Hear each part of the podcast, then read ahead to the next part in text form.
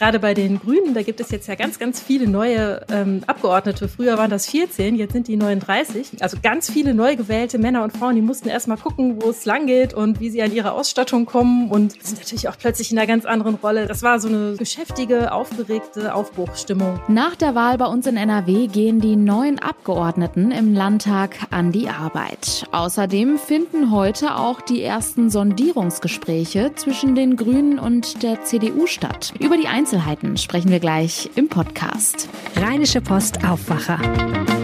News aus NRW und dem Rest der Welt. Mit Julia Marchese, schön, dass ihr dabei seid. Wir sprechen heute außerdem noch darüber, was mein Nachbar oder meine Nachbarin eigentlich darf und was nicht. Denn gerade bei dem schönen Wetter steht bei vielen ja auch wieder die Gartensaison an. Grillen, Rasenmähen und hohe Hecken. Was ist wie und wann erlaubt? Wir geben einen Überblick über die rechtlichen Grundlagen.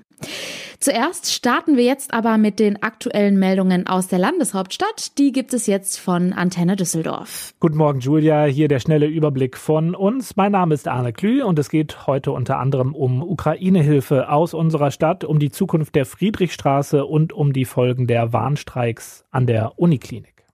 Ich glaube, das macht uns alle ein bisschen wütend, dass äh, wir zusehen müssen, wie ein freies, souveränes Land von seinem Nachbarn überfallen wird. Oberbürgermeister Stefan Keller würde gern im Krieg Russlands gegen die Ukraine mehr tun. Er sagt aber auch, wir haben die Aufgabe, das zu tun, was wir tun können, und das ist helfen. Das, was in unserer Macht steht, das machen wir. Im Fall der Stadt Düsseldorf heißt das, weiter Lastwagen mit Lebensmitteln und anderen Hilfsgütern schicken, zum Beispiel in die ukrainische Partnerstadt Tschernowitz. Aktuell ist ein vierter LKW dorthin unterwegs, der direkt der Städtepartnerschaft entspringt. Am Wochenende soll er die 2000 Kilometer bewältigt haben.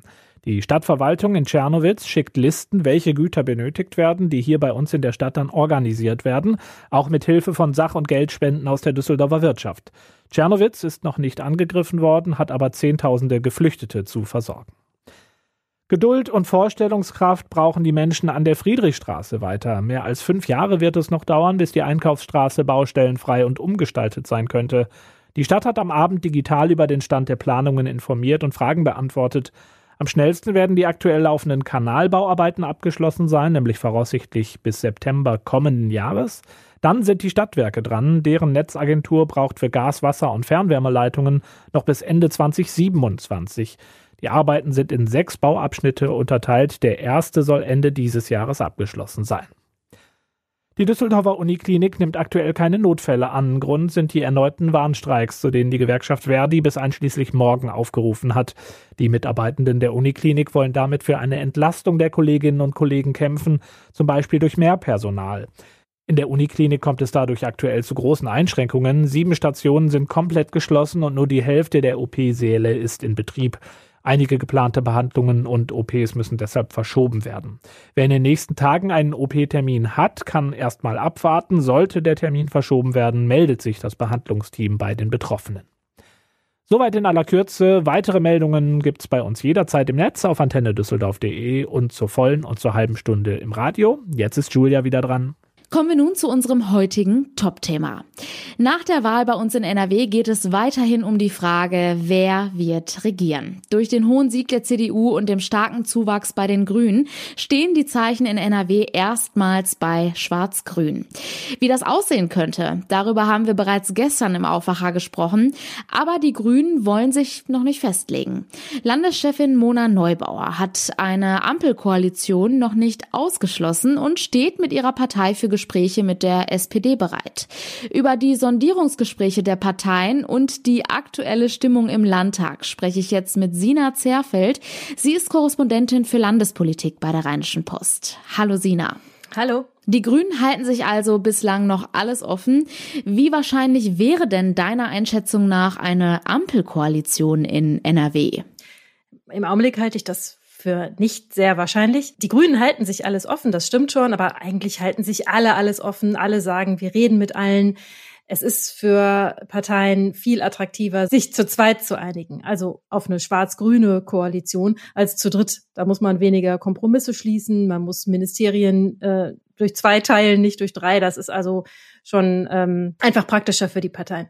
Und außerdem bei CDU und Grünen ist es so, dass dass sich gezeigt hat, dass die atmosphärisch gar nicht so schlecht miteinander zurechtkommen. Also die haben signalisiert, dass sie in manchen Positionen gar nicht so weit voneinander weg sind und sind auch im Wahlkampf nicht so sehr auf Kontra zueinander gegangen, wie zum Beispiel die FDP sich zu den Grünen positioniert hat, die ganz klar gesagt hat, dass ähm, sie da in klarer Gegnerschaft gegenüberstehen. Also ich denke, Schwarz-Grün ist wesentlich, wesentlich wahrscheinlicher im Augenblick als eine Ampelkoalition, wenn da nicht in den Gesprächen irgendwas noch völlig schief läuft. Eine Mehrheit der Wähler sieht einen klaren Regierungsauftrag für CDU-Wahlsieger Henrik Wüst. Das ergab der sogenannte NRW-Check. Das ist eine Forsa-Umfrage im Auftrag von 39 nordrhein-westfälischen Tageszeitungen am Tag nach der Wahl. Welche Erkenntnisse konnten daraus denn noch gelesen werden? Ähm, dass sich das quer durch alle politischen Richtungen und Überzeugungen ähm, so durchzieht. Ähm, also auch 68 Prozent der SPD-Anhänger finden, dass Hendrik Wüst jetzt den Regierungsauftrag hat und die CDU. Bei den grünen Anhängern und den FDP-Anhängern, den Leuten, die die gewählt haben oder ähm, sie wählen würden, die äh, sagen auch, sie sehen den Regierungsauftrag jetzt bei Hendrik Wüst. Und die Leute finden außerdem auch eine schwarz-grüne Koalition zu einem recht großen Anteil richtig, also ähm, zu 41 Prozent insgesamt. Und für eine Ampelkoalition wären genau, ziemlich genau ein Drittel der Leute. Eine große Koalition, also von CDU und SPD, ist ziemlich unbeliebt. Aber die grünen Basis, die wäre von Schwarz-Grün weniger begeistert. Also da würde ungefähr die Hälfte der Wählerschaft der Grünen würde mitgehen und sagen, ja, finden wir richtig, Schwarz-Grün finden wir gut. Und bei der CDU sind das viel mehr Leute. Also da die von der CDU-Hängerschaft sind die Menschen zu 79 Prozent eigentlich dafür, dass es eine schwarz-grüne Koalition gibt. Gestern sind die neu aufgestellten Fraktionen im Landtag zusammengetreten. Du warst vor Ort. Wie war die Stimmung? Ja, ziemlich gut, ein bisschen aufgeregt in Teilen. Also gerade bei den Grünen, da gibt es jetzt ja ganz, ganz viele neue ähm, Abgeordnete. Früher waren das 14, jetzt sind die 39.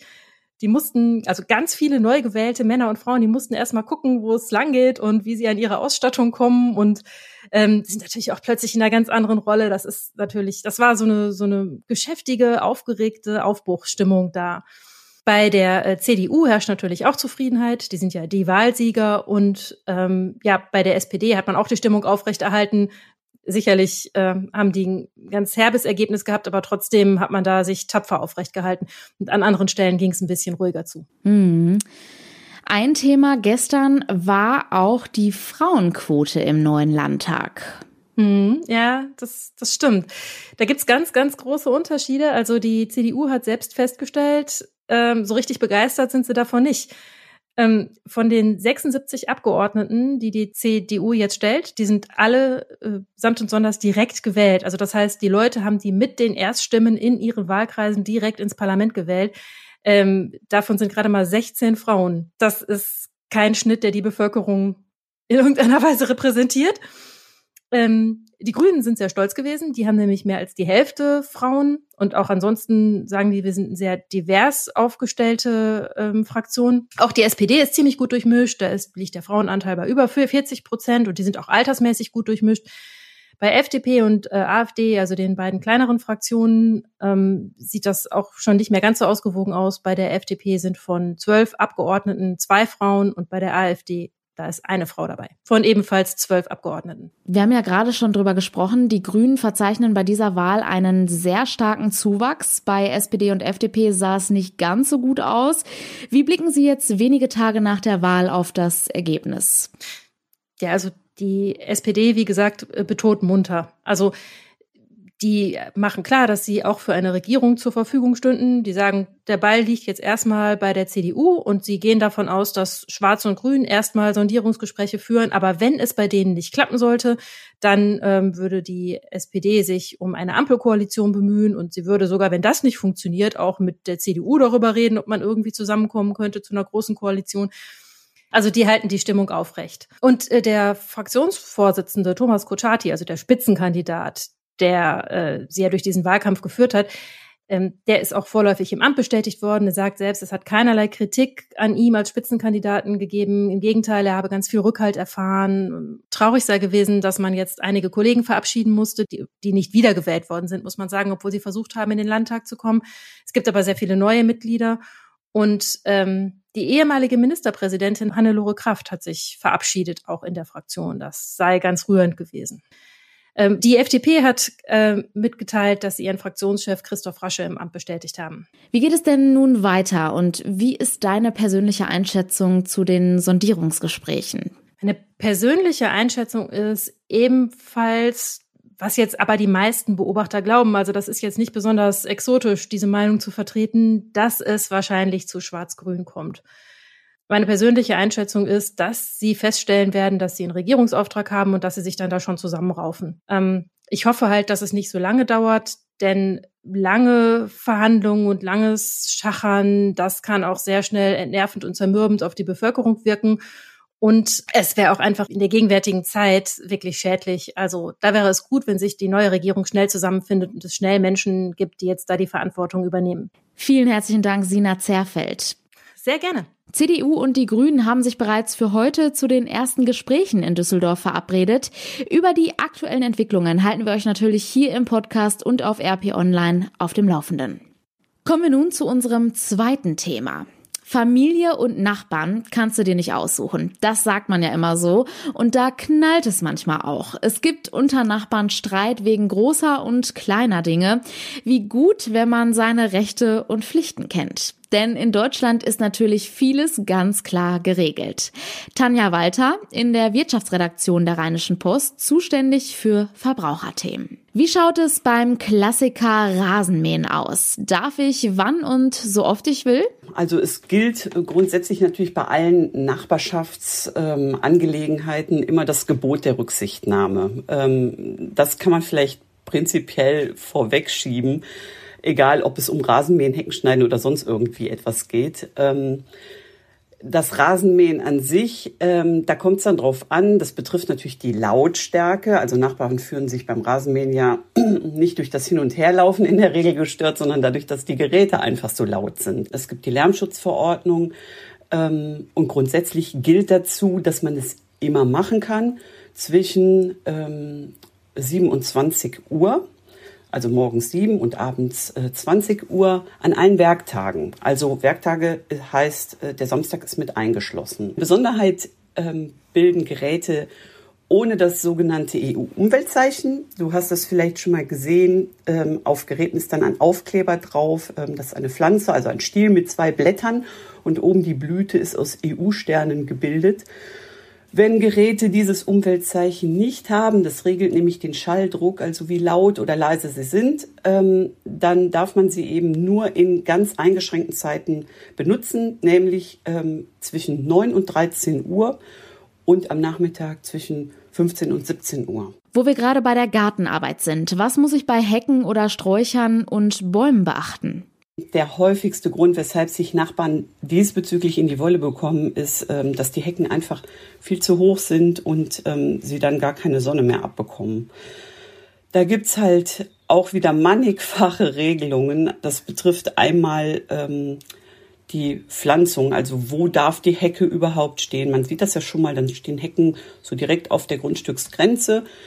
Das ist okay, wenn die Nachbarn sich so geeinigt haben und statt ähm, den Maschendrahtzaun lieber die Hecke dahinstellen. Ähm, aber wir haben ja immer den Fall, dass es zu Streitigkeiten kommt, dass man sich eben genau darüber in die Wolle kriegt. Ähm, da wird unterschieden, ähm, was ist es eigentlich? Also ähm, Sonnenblumen sind halt keine Hecke und ähm, Hecken auch nicht zwangsläufig Sträucher.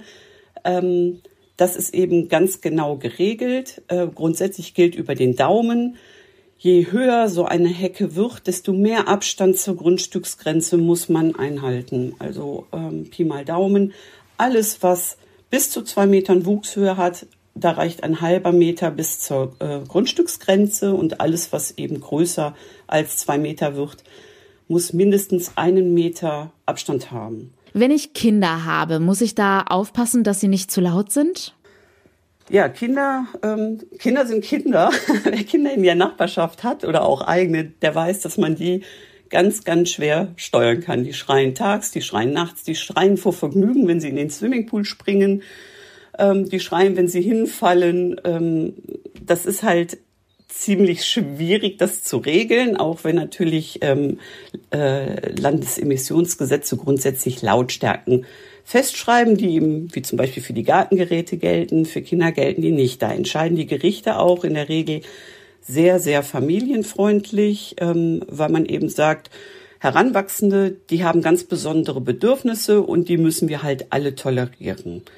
Ähm, das heißt, gegen den Lärm aus dem Swimmingpool kann man eigentlich nicht sehr viel machen. Den muss man als Nachbar dann tolerieren. Das ist ähnlich ähm, aus anderen Bereichen, wo zum Beispiel Kindergärten oder Bolzplätzen in der Nähe sind. Ähm, auch da ähm, hat man das so hinzunehmen. Ähm, ja, anders ist das natürlich mit Geräten, Wasserpumpen, in Swimmingpools, Filteranlagen und so weiter. Ähm, die kann man eben in Dezibel messen. Vielen Dank, Tanja Walter. Bitteschön. Wer trotz der ganzen Regeln einmal Ärger mit dem Nachbarn hat, der kann das natürlich dann juristisch ausfechten. Dafür gibt es bei uns in NRW Streitschlichter und Schiedsgerichte. Die findet man in jeder Stadt. Und das, was vor so einem Schiedsgericht entschieden wird, ist dann auch juristisch bindend. Und das sind unsere Kurznachrichten. Schweden und Finnland reichen heute ihre NATO-Mitgliedsanträge gemeinsam in Brüssel ein. Die nordischen Länder wollen dem Militärbündnis aus Sorge um ihre Sicherheit nach dem russischen Einmarsch in die Ukraine beitreten. Beide Länder geben damit ihre lange Tradition der militärischen Bündnisfreiheit auf. Die Uniklinik Köln hat Patienten vor weiteren Einschränkungen durch den bis zum 26. Mai verlängerten Uniklinikstreik in NRW gewarnt. Die Auswirkungen seien weiter groß, teilte die Uniklinik mit. Die Klinik habe das OP-Programm drastisch reduziert. Es gebe weiter erhebliche Verzögerungen bei terminierten und bei ambulanten Behandlungen. Zum Schluss noch der kurze Blick aufs Wetter. Und das wird heute ziemlich warm. Die Höchstwerte liegen zwischen 28 und 32 Grad.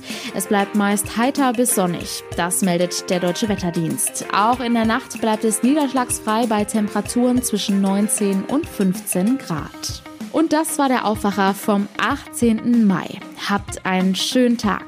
Ciao.